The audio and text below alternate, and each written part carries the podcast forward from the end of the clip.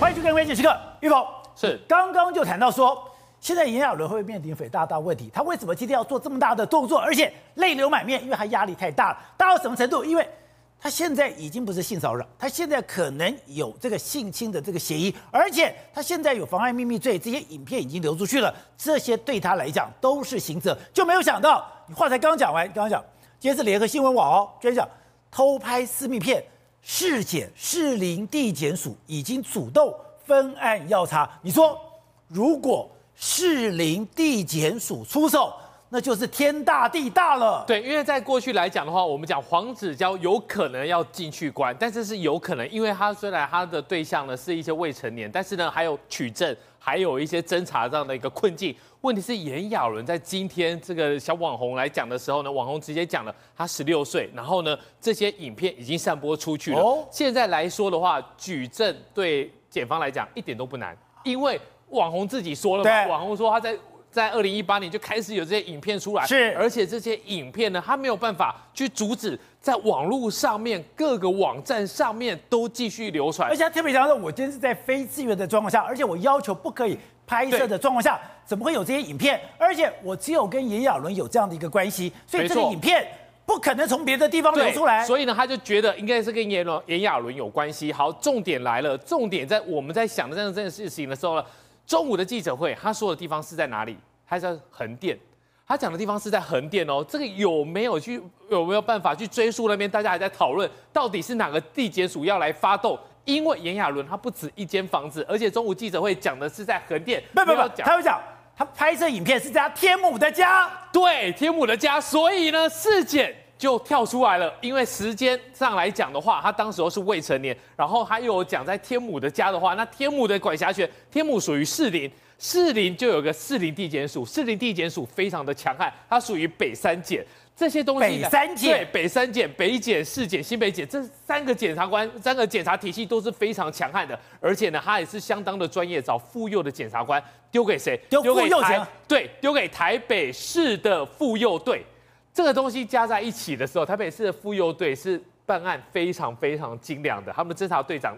处理这种艺人的案子是有经验的，所以炎亚纶现在来讲，第一个他的影片是有在网络上散播的，没有取证的困难，直接下载就就有了，直接检察官是有办法来看到的。再来就是今天这个网红呢是不打算原谅他的，所以他这些东西弄下来之后呢，我们就可以看到士检主动分案调查，分案调查为什么？因为这个东西他当初是未成年，未成年的话是非告诉乃论，所以呢，现在司法警察。只要知道这个事情要不要办，一定得办。所以说，哎，当你看到这几个字眼的时候，你就知道代志大条了。因为刚刚讲这个是一个非告诉乃论，士林地检署已经主动分案，他是拍摄性爱影像，而且违反了儿少性剥削防治条例，由什么妇幼专案组的检察官指挥台北市警察局的妇幼队持续搜索相关的市政。你想说，哎。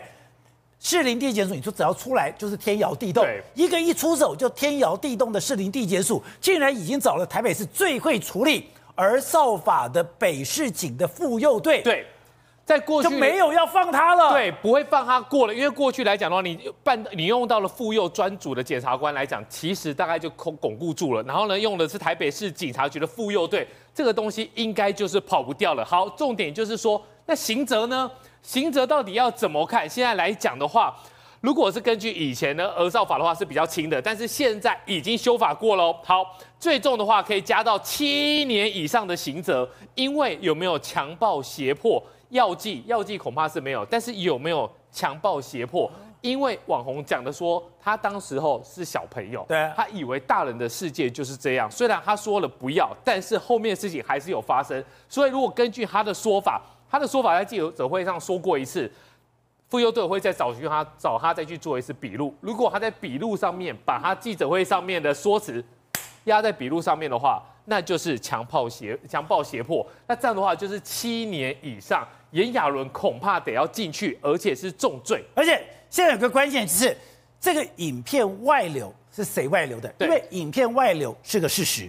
可是你今天如果是送修手机，造成影片外流，你就没有影片外流罪。那谁有影片外流罪？你送修的那家手机店，手机店就有嫌疑，他就要负责，就像陈冠希的那个电脑店。可是如果哎，你故意散播的话，那就触犯法律了。好，重点来了，重点网红为什么这些几年从二零一八年之后跟他纠缠不清，就是网红觉得就是你啊，你你你说你去调查，可是你送去哪一个网哪一个手机店，你也不跟我讲，你也没有交代清楚到底是什么流出去的。如果真的是哪一家店的话。早就去处理了吧，啊、早就去讲了吧，早就跟网红解释说，我当初手机是送去哪里才造成这个事情。网红为什么这个心这个坎过不去，就是觉得说会不会没有送去修理这件事情？如果有的话，你早就查出来了。而且这个风暴刚刚讲的在扩大当中，第一个就是今天。炎亚纶很多的主持节目的这些节目已经被全部都被取消了。取消以后他哎，他是被选为十大杰出青年，但是国际青商会中华民国总会现在确定他已经取消他十大杰出青年的一个当选资格。而且刚刚讲的，现在事件又开始分案调查，那状况会非常严重。而且他自己，导播我们看，他自己今天又出席了这个记者会，又将整个事件。引爆开来。对，今天他在这个网红的记者会的时候呢，他不请自来，而且呢，用他霸道总裁的一个排场，三个又六个人，然后分成两边，三个三个把他开场之后呢，他大而堂而皇之的走进去，还有一个工作人员拿走这个网红的麦，所以在这个影片出来之后呢，其实对法界人士来讲，这个是恶行重大。你没有饭后啊，你没有饭后的一个悔改啊，你该道歉的时候，你私底下道歉就对了。有人讲他很勇敢啊，他直接直球对决啊，他直接面对这个问题啊。如果你要直接面对问题，其实在他开记者会之前，这几年网红跟炎亚纶先生两个是有一些联系的，所以呢，你直接找到他，或者是你要跟他道歉都是可以的。但现在来讲的话，看这个影片，他是在讲到一半的时候，炎亚纶进来，他惊慌失措的表情，你看他的眼神。惊讶到最后，他想到底是谁？真的是炎亚纶之后呢，整个人趴了下来痛哭。他是一个崩溃的情况之下，炎亚纶鞠躬道歉之后，拿走他的麦克风，把这一连串的一个画面给拉出来。最后呢，还面对，等会看，你看他这个眼神，他当时根本没有心理准备，说炎亚纶会进来。建哥他眼神是非常的惊恐，怎么会这样子？然后呢，炎亚纶进来了以后。他根本就是崩溃了，整个趴在桌子上，趴在桌子上，你就算道歉，他根本不想理他。就刚刚讲到的，最后他居然还有麦克风，这边有一个穿着艾迪达衣服的人，居然把呃这个麦克风本来是这个小网红的哦，就他把麦克风居然交给了炎亚纶，讲完了以后他就离开了。对，在过去来讲的话，很多人会觉得说，哎，你这个人算是负责任哦，因为你没有躲起来嘛。有些艺人是假装失忆嘛，躲到最后不行才跳出来说。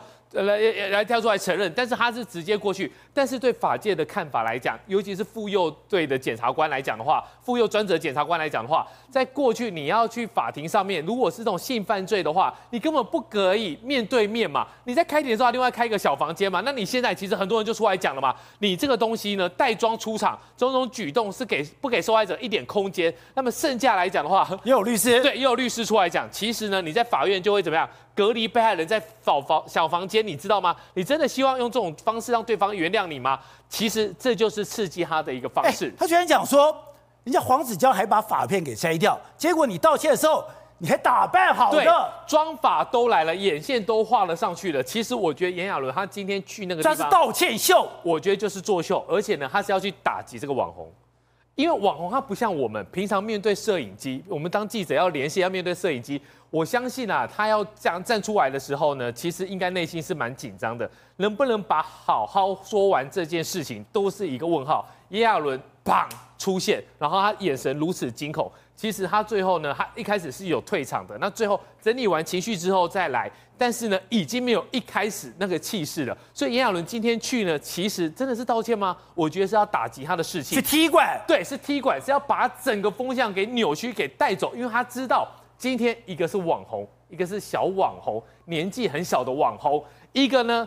是有非常多十万级的一个粉丝哎，所以呢，摄影机跟谁走？当然是跟他走啊，跟炎亚纶走，一定是跟炎亚纶走嘛。所以这一切的一切，你说今天痛哭，那就是个演员，该哭的时候眼泪就落下来。但是他真的有诚心道歉吗？我觉得恐怕不是这样。而且你讲说要不然现在到底哎，他现在触犯什么样的行政？我讲偷拍，因为他们今天的非常大的争执说，拍的时候你到底知不知道？对，拍的时候你到底有没有同意？发生这个事情的时候。到底是合意还是强制的？这中间差别很大吗？如果在十六岁以下，没有什么好讲的啦。十六岁以下就是不能够发生，你发生就是就是就是性侵犯嘛。那如果在十六岁以上，就有合意不合意的问题。但是他有讲喽，他在睡眠的时候那一次他是他是拒绝的啊，所以那一次就是不合意。再来就是你偷拍的过程当中呢，你答应他了，两个人打勾勾了，你答应他要删掉了，但是后面还有其他的，那就是偷拍啊。甚至呢，他在跟他讨论的过程当中，从 IG 上面来联系的时候呢，哇，炎亚纶讲了什么？要找黑道来来处理。假的。对，这三条如果一罪一罚把它并在一起，就算那很严重吗？就非常严重啊！因为只要是你十八岁以下，然后你偷拍，然后还有外流，我我我我我其他都先不要讲，光七年以上，我觉得炎亚纶他就受不了了。李宗瑞就是这个样子吗？大家还记不记得李宗瑞？李宗瑞一罪一罚，从我们在关键时刻讲到现在，他人还在哪里？还在里面，还在关。他到现在为止还没有关完，更何况还有这三条。如果一个一个把它拆解起来合并执行的话，我真的很难想象炎亚纶到底要关几年。好，超越，真的是出大事了，出大大事了。这些要讲的，现在前两天讲那在性骚扰案，性骚扰案里面，哎，现在没有碰到的司法，可是现在。NONO 哎有司法，黄子佼有司法，可是现在更夸张的是，今天炎亚纶这件事情直接主动分案调查了。记者会之后不到不到五个钟头，马上分案调查，而且主动发新闻给各媒体，表示很重视这个事情。所以我们刚刚讲炎亚纶翻车吗？不是翻车啊，是完了，因为分案调查马上就是。到案说明了嘛？对不对？你到案说明一个艺人到案去说明这个什么呃，这个这个偷拍啊，啊，然后这个这个这个这个这个未成年啊，我跟你讲，所有他的广告也好，影片也好，他的合作就戛然而止，就停了，完全没有。而且我还是那个老问题，这样就像娇娇一样，很多你还要赔偿，或者是说你有很多的，啊，我我觉得那个后果是不堪设想。所以我刚在想。为什么他前两年就是说在在中国大陆，因为讲了一个什么什么要吃中式呃这个台式早餐，不要蚂蚁上树，他就他就愿意退群，然后马上回来台湾。我觉得他是很怕这个事情如果引爆在大陆，因为他的影片是在大陆已经传了好几年了。他的影片不是在台湾传，不是是在中国传的，在中国大陆宣传。所以这个小男生，这个这个呃呃要要乐好，他会这么的痛苦，是因为。这些年来，他从十六岁发生到现在，今年二十一岁。这五年来，一直不断有人在跟他讲说说有看到影片，有看到影片，他就一直一直每天活在那恐惧当中。所以他现在讲出来，是因为他已经受不了，因为他高中也没读毕业，然后所有亲朋高中没读毕业，因为他就是高中的时候发生这个事情嘛，十六岁跟他嘛，对不对？所以他就没有办法回去，因为心理阴影创伤太重，没有办法回学校去，就休学。然后他现在来一步一步走出来，可是因为在中国大陆的那个影片疯传，疯传的太多了。所以他要出来讲清楚、说明白。所以我在想，他为什么不敢再继续留在大中国大陆？如果他现在还在中国大陆更惨吗？中国大陆，你想想看之前的那些什么吴亦凡那些人，对。不只是分案调查而已啊，马上抓进去，马上关的，是马上关啊！你还那你慢慢查，慢慢调查，慢慢举证。中国就是直接抓起来，直接抓起来，直接关，而且关多久不知道，到现在还不晓得那些人在哪里，对不对？好，所以我觉得他那时候会毅然决然愿意回来台湾，深耕台湾啊。然后他其实他有讲哦，他说这些影片呢，哈，其实他有跟这个小男生跟耀乐讲说，我已经会费了我九牛二虎之力，用了我的律师的所有的方式要把这影片下架，可是不如我所愿。可见的，他知道这影片流传的非常的广泛，因为在中国大陆流出去的，那就真的无法可管，你知道吗？这个这个很多的，多可怕啊！对，很多的那个管道不晓得怎么样出去的，所以我觉得这个事情啊，好，就是现在真的就变得很大条哈。你现在也是分案调查，你马上要去到案说明，到案说明我刚刚讲演艺事业完全没有之外。刑罚刑责，他他看得了进去关吗？哎，炎亚纶出身是世家，哎，对，爸爸是医生，妈妈什么呃，姐姐还是那个留什么知名设计师等等的。然后他从小学各种的乐器啊什么，然后就是多才多艺。你这样一个才子，然后你这样一个，你你看得了进去，就说这样的刑责判下来，我觉得逃不了什么，逃不了逃不了这个罪了。好，那刚刚讲现在。国际青年商会，中华民国总会就是国际青商会，他们是办十大杰出青年。他本来是十大青杰出青年，他一被台湾人讲他十大杰出青年之首哦。就像现在你取消资格，取消这个，这个只是一个头衔。你说可怕的是，他现在很多的代言、很多的业务都停了，停了以后的可怕在哪里？你说可怕在于他也会有很高的赔偿。是因为他的代言费嘿不便宜的，我觉得四五百万跑不掉了哈，一个代言。那他现在有十五个代言，那是多少钱啊？都是快将近上亿了哈。那这些难怪他说他缴税近千万。是，那这些我跟你讲，所有的这个代言哈都有签一个条款，就是赔偿条款，就是说你如果做了违反社违反那个社会风俗的事情，对啊。导致本产品形象厂商形象受损，对必须有，我跟你讲，最少是两倍。比如说你代言费四百万、五百万，两倍就是一千万，通常是会签五倍。因为你当经纪人，你知道是是，我签太多这个约了，至少两倍到五倍，有人还签到十倍赔偿啊。那你就看厂商要不要索赔。通常啊，哈，厂商如果气不过，厂商觉得损失太大了，你戛然终止之外，哎，我钱都给你了，要你吐出来其实蛮困难，那就打官司嘛，打官司慢慢的索赔。我觉得。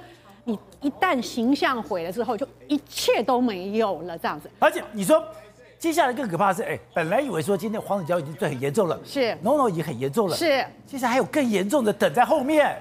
今天哈，其实我们圈内影剧圈已经在盛传了哈，就是说，你以为到今天就没有了吗？炎亚纶这样子啊，市市林电电署分案调查，那可能要继续接受侦讯。后果不堪设想。NONO 虽然就是说十七个字了哈，说即日起退出演艺圈，然后诚心呃什么什么什么反省，他并没有道歉，你知道吗？他并没有跟这些受害者道歉，有有一句道歉吗？反省，你反省什么？你要讲清楚，你要反省什么？一句道歉都没有。所以这他们现在已经串联了二十，NONO 也有刑责吗？串联了二十个以上这些女生，这里面有讲到有两个，至少两个是有被性侵的。好，所以这个。不管说年代是不是是否久远啊，我觉得这些女生已经串联起来，力量很大。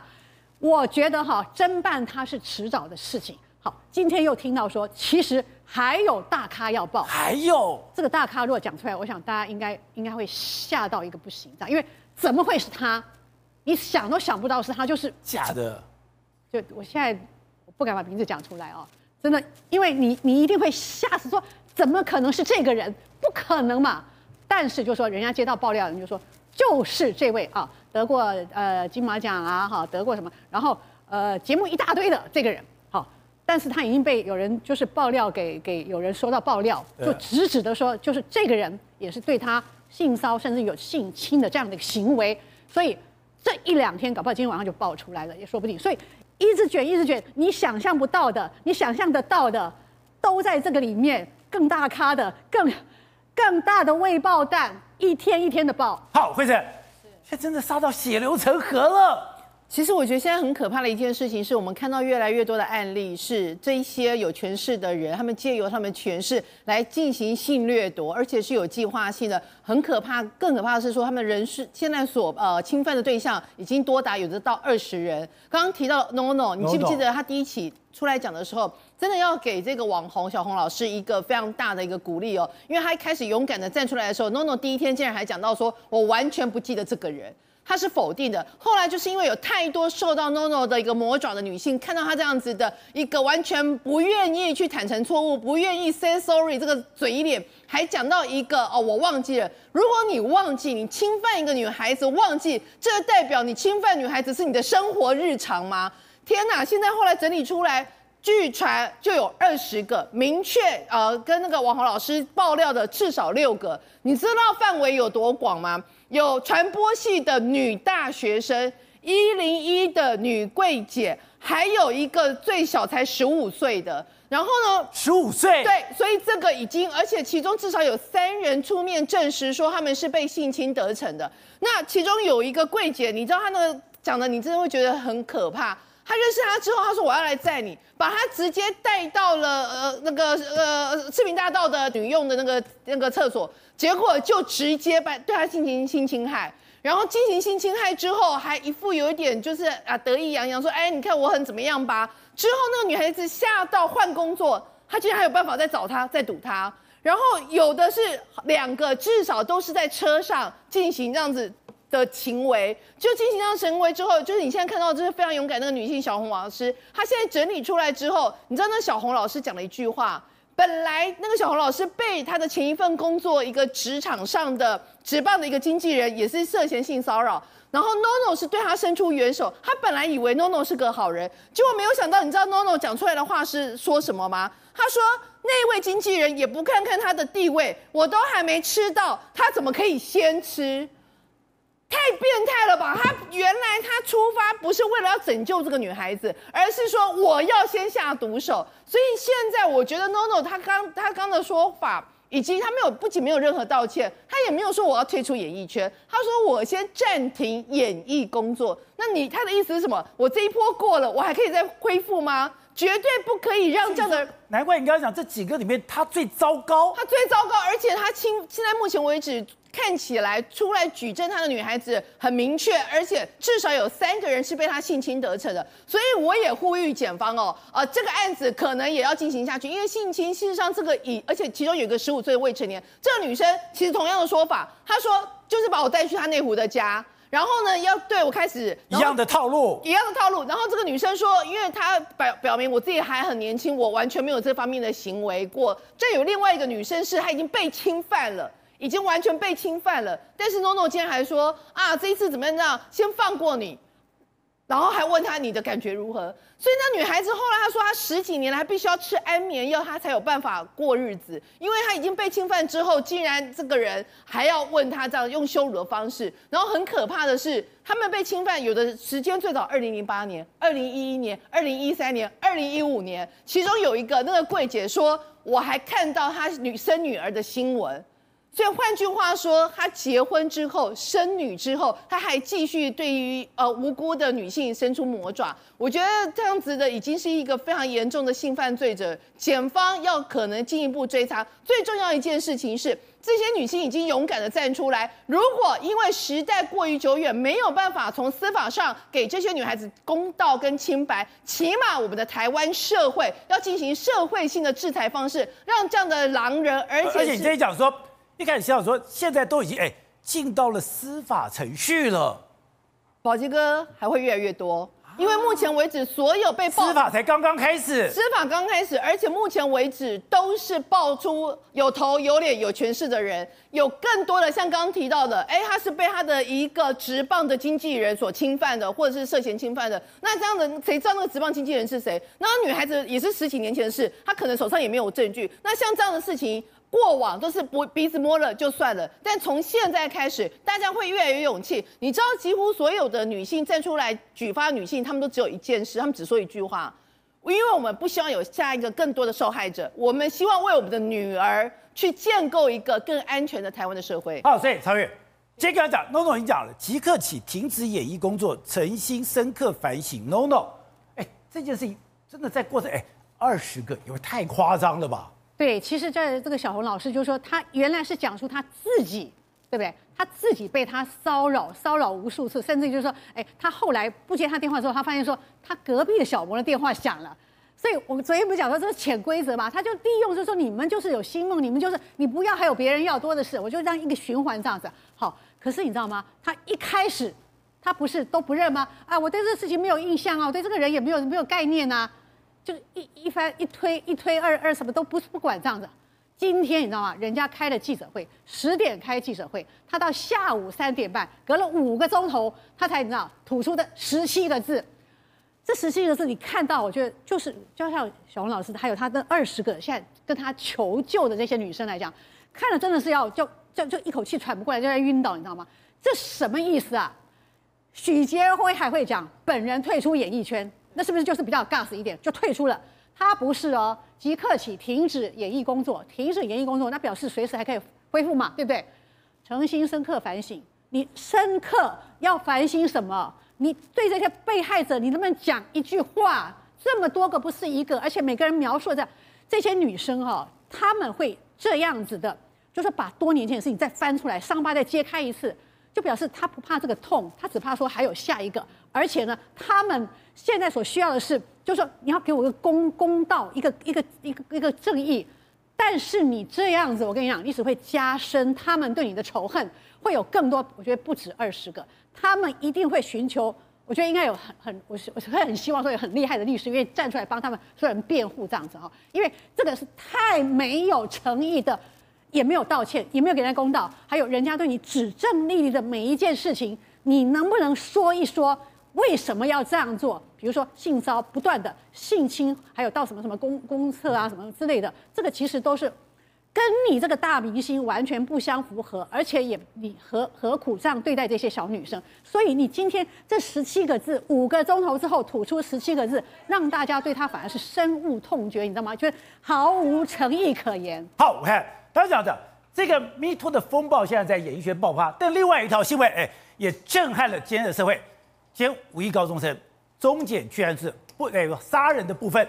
确定是不起诉。那中检现在杀人不起诉，我先把起诉吧，起诉伪造文书，而且起诉伪造文书，哎，他真的把他们之间哦，等于说他们之间的通联记录，把这个夏姓男子你平常经过的地方，甚至你连那天早上你用你的手机查询了这个所谓的同婚法，他都公布出来。对，法治哥还有观众朋友，因为大家非常关心台中五亿高中生这个案子，那今天检方已经侦结，然后呢，杀人罪的部分不起诉。排除他杀，但结婚的部分认定假结婚，所以呢，他起诉起诉什么？致使公务人员登载不实，你跑去户政事务所说你们俩结婚，这个东西就是错的，起诉这个夏姓男子。那观众朋友，我们是要看检方他最后调查的数字来说话。所有我们过去这段时间所讨论的所有的这个疑点，检方今天都有回答。第一个，把这个记不记得？他从这个楼上掉下来。为什么没有到这个全身粉身碎骨？他说，因为撞到了这个这个露台之后呢，再掉到树上，然后再掉下来，所以基本上他们认为这个是确实从楼上掉下来，而不是从三楼丢的。他去看那监视器画面，也发现他并没有到三楼去。三楼的所有住户也访查了，他并没有所谓的滴滴卡。这第一个。第二个，为什么他的这个遗体他倒在草地上的时候，这个高大子不是讲说可能有毒物反应，因为旁边的草都整个都枯掉了。检方跑去调这个男子，他跳下来之前，掉下来之前往前一个礼拜、两个礼拜的画面，草草就哭了，所以呢，并不是他造成的。第三个，在这个哈，就是整个跳楼的这个高点的地方，他确实踩到了他的左右手的指纹跟他的脚的这个反应，但是我们明明有看到拖鞋，他说可能一只脚有穿，一只脚没穿，反正就是有踩到，所以你看两只手，但是脚不能只有一个，所以呢，包含了我们现在所讲的所有的这些事情呢，今天检方都跟大家侦结，但是告诉大家排除他杀。坠楼地方的这个草皮早就已经枯黄，不是毒物所致。然后呢，你说，哎，左手右手怎么会有那个，对不对？好多的针孔，是不是把它都喂毒了？他说没有，因为医护人员包含他的脖子是不是被勒死的？他说到了这个医院之后呢，有进行护颈。而且呢，左右手都有在急救的时候呢给他注射，所以呢，这应该就是在急救时候所产生的。那你有看到有没有可能跑到三楼再丢呢？他说三楼所有的住户都问了，完全不认识夏男，有没有看他出现过？监视器画面调出来，哎，他也确实没有在那个时候跑到三楼去。所以你要知道呢，在经过这样子的调查之后呢，排除他杀。那先前大家所讨论到的这一些疑点，目前他所提出来的更多证据。但是我觉得这真的比这种对比让我们太疑惑，就是。刚刚讲最近大台北地区刚好发生了三起非常不幸的坠楼，高楼坠起，哎，那都很惨的，那个根本就是完全不能辨识，哎，那个就是 很多，我倒不能再讲下去了。而且你这个五亿高中的十楼掉下来，好吧，你就算说你撞到了屋檐，撞到了屋檐，哎，你你你照讲那个撞击的力道，而且你撞到边缘，那也很可怕啊。这个就是现在目前为止，虽然已经是家属都还是觉得没有办法接受一点，因为家属对于这个假结婚的这个致使。公务人登载不实起诉，哎，家属讲说明察秋毫，可是对于这个排除他杀，家属是表示遗憾的哦。这位赖姓这个少年的母亲，她是表示遗憾的。可是检方为什么最后没有来起诉他杀人罪？宝杰哥，他说在当下警察一到现场的时候呢，这个男子要求他出示他的手，看看有没有打斗痕迹，指甲里面有没有肉屑等等都没有。这第一时间吗？第一时间。然后呢，他说第一时间说要求他。第一时间是什么？第一时间就是检方去查的时候。对，对，检方查是当天吗？这问题在这里，你知道吗？我们现在查了所有时序里面，检方如果你的监视人员什么时候去的，你的监视人员什么时候叫他出来的？你是当天你马上看到他，你送到医院的时候就判你是他杀，判你他杀之后你就确定下男是问题。下男问题的时候你在当天，哎，他有回家洗过澡吗？他有回家整理过吗？他有回家清理过吗？我不知道啊。那现在检方的意思是说，当时他们发现有这样状况之后呢，也到了楼上去看。那这要求这位夏姓男子把衣服脱起来，因为如果在过程中有打斗的话，可能会有抓痕。他说他也愿意，他敢把衣服脱掉给大家看。他说，哎，没有，前面后面都没有，手指头也没有。然后呢，现场。在他的住宿的地方，他跑去洗澡嘛，出来哎，怎么不见了？原来跳楼了。他说现场没有打斗的痕迹，家具通通都好好的，所以呢，他认为在这样状况之下的时候，检方予以排除他杀。那问题来了哈，检方虽然在杀人罪部分呢没有办法起诉他，可是检方居然非常罕见的起诉了他，致使公务人员登载不实。检方把当天早上他们两个人跑去登记结婚之后的路边骑摩托车的画面，用 CCTV 把它调出来看了。他说你们两个登记结婚，登记结婚以后调到外面等你，这像是个刚刚结婚的新婚的这个配偶吗？两个人居然骑摩托车，脚还悬空掉在外面，连往前踏在，因为摩托车保觉得你知道吗？摩托车前面还有一个地方可以溃咖的，但你就会碰到对方的身体。他明显不想碰到你的身体，他也不环抱你。这是后面下一个是赖姓少年的，这个前面是夏姓男子。你们两个的关系不像是刚刚结婚的人。然后他去调说，你为什么在五月四号登记结婚当天，也是赖姓男子这个坠楼的当天早上跑去了这个咖啡店的时候，才用你的手机在那边查有关同婚相关的法令？当天哦，你们真的是相爱要结婚吗？再查，你们这段期间，因为他在今年一月的时候曾经有过因为房产的事情有过一次的联系。到了五月，整整四五个月，你都没有跟他联系，没联系过，这像是一个啊热恋中的情侣，然后最后决定要结婚吗？都不像。所以检方他找到了这么多证据之后，再加上他还去这个赖清高中的这个高中哦，跑去问他的辅导老师说，他曾经有过追求学校的女生被拒绝，哦、而且情绪非常的低落。他也在家里面找他的电脑，发现电脑里面呢，其实看得出来他应该是一个喜欢女生的一个年轻的男生，所以他怎么会跟一个下贱男子两个人同性结婚呢？所以至于刚刚我所讲的这些理由，检方全部都把它查出来以后，起诉这个下贱男子。好，杀人罪没有证据，排除他，但是结婚是假结婚，所以呢，连你当天去作证的两个证人。都是临时要花三千块，再加上四千块，赶快来作证，没有亲见亲闻他们两个的这个感情的基础。当然了，这个是检方目前在刑事上面没有办法起诉他杀人罪状况之下呢，起诉他了，致使公务人员登载不实。但后续的结婚无效之诉，还是法官对，因为刚才讲，你再怎么样子说我要找人啦，我再怎么样给三千块啦，我怎么这样的临时抓夫啦，可是基本上他们这个。婚姻的程序不都已经完备的吗？所以其实，在法律上来讲，哈，完全排除情感跟我们的个人的想法，或是所谓的这个这个道德正义，他这个夏姓男子的婚姻要被判无效是有争议的。但检方也非常罕见的，在杀人罪无法起诉状况下，居然起诉了他，致使公务人员登载不实。所以检方他是想用他的侦查过程当中告诉大家，我们认为他们两个没有相爱的基础，他们的结婚应该不是一般人所想象那样子，可能跟其他的关系哦，跟包含的遗产啊，包含的房屋有关。但是找不到他杀的证据，所以杀人罪部分不予起诉。好，玉凤，你在一开始就讲，在如果这件事情就所谓的谋财害命的话，害命抓不到，害命会切开。你说谋财部分会用这个所谓的婚姻无效之诉，哎，婚姻无效把它给切开。对，他真的是这样做。对，他可以做得到吗？我觉得这次来讲的话，检察官一定想尽办法想要去卡他的命案，因为三十万交保。算你重保，重保之后其实弄了很多的 PPT 来讲，最后还是不起诉。不起诉的话，其实也是打了中中检自己一个耳光啊。所以呢，没办法的情况之下呢，才去用这个他婚姻的部分。那婚姻的部分呢，很少用刑事。你你你婚姻，你一定要打民事官司嘛？因为民事就是要探求争议。你说爱或是不爱，其实讲到底啦。结婚真的要爱吗？结婚也不一定要爱啊，你只要愿意跟他结为连理，然后共同生活就可以。但这一次中检让大家觉得直接是你是用国家的力量，你去查他有没有结婚的争议，然后呢，你已经把它定掉了。起诉是一个非常强大的法律武器，你已经把它定掉了，甚至呢还有这么多，就像刚刚这个你们两个没有见过面，对你们两个连坐摩托车都。都想办法都不敢碰在一起。对，那这个部分的话，其实我相信夏姓配偶一定早就早就想好了，他把所有的法件要件、法律要件都该当了。其实两个人找来，那这两个人知不知道我们要结婚？应该是知道的哦。而且呢，都已经在你面前了，他还是亲自到户政事务所去登记。所以你要是遇到了支持的法官，他不是认为说我管你到底有没有把这个骑摩托车把它放在后面，有些法官他只要看。你形式就具备啦，两个人签名有没有签名？有签名啊，有没有一起到户政去登记？是是有的。如果遇到这个法官，或许夏楠还有点机会。但是一般来说，一般而言，你用刑事的方式，用地检署的力量把这些东西都给查出来了，甚至数位鉴定报告都出来的情况之下，恐怕。